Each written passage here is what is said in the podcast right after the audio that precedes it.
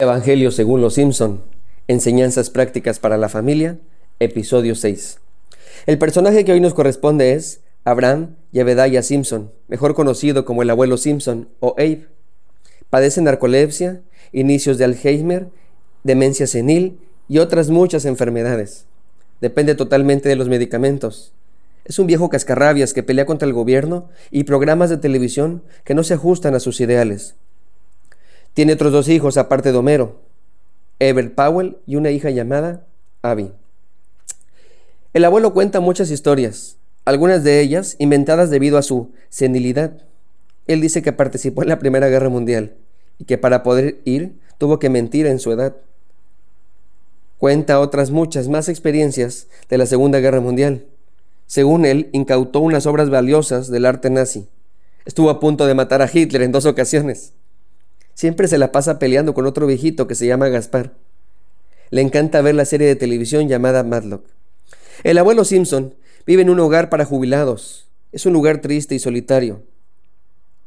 Él es el estereotipo de un abuelo que encarna las cualidades arquetípicas de un anciano que sobra en un mundo joven, dinámico y cambiante, padeciendo sus ataques típicos de la edad que le alejan constantemente de la realidad en la que vive. Normalmente no se entera de nada y se muestra nostálgico, gruñón, dependiente y cariñoso con su familia. A pesar de los problemas, Homero y él tienen momentos de conexión emocional característicos en una tierna relación entre padre e hijo. Algo que me gusta mucho es que a pesar de su edad, no ha perdido la esperanza de encontrar una mujer con la cual pasar el resto de su vida juntos. Una vez más, la buena nueva de los Simpson es, si él puede, nosotros también. Carlos Magno decía, ¿cuál es el sueño de los que están despiertos? La esperanza. ¿Qué es lo que hace que un joven siga adelante después de haber sido diagnosticado con una enfermedad terminal? ¿Qué es lo que hace que unos padres hayan perdido a sus hijos y sigan adelante a pesar del gran dolor que sienten? ¿Qué es lo que hace que una madre visite a su hijo día tras día en la cárcel ¿Qué es lo que hace que una esposa soporte las groserías, la frialdad, la apatía de su esposo? ¿Qué es lo que hace que un hombre trabaje arduamente de sol a sol para dar todo su dinero a la casa? ¿Qué es lo que hace que un esposo aguante los regaños de su esposa y las insinuaciones de lo inútil que es? ¿Qué es lo que hace que los hijos soporten las carencias de atención de papá y mamá? ¿Qué es lo que hace que un viejo que esté abandonado por su familia quiera seguir viviendo para encontrar el amor?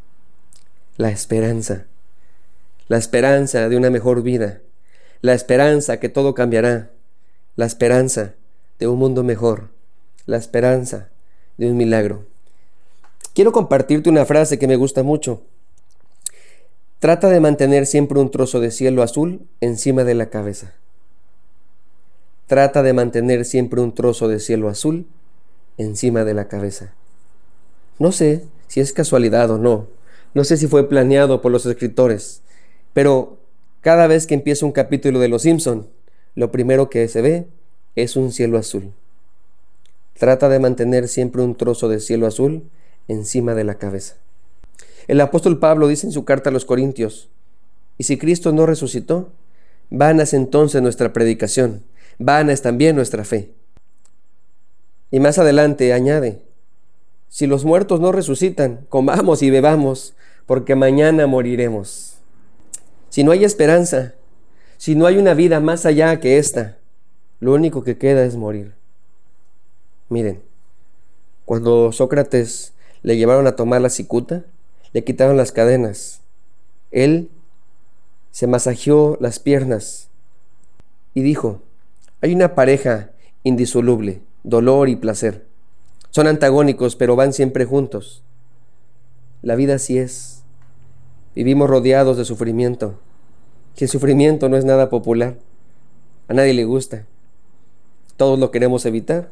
Es más, quisiéramos tener el poder de quitarlo. Jesús corrobora esa misma idea. Él dijo así, en el mundo tendrán aflicción. Así que es inevitable. Quisiéramos ustedes y yo quitar la muerte, la pobreza, las injusticias, el dolor pero es inevitable.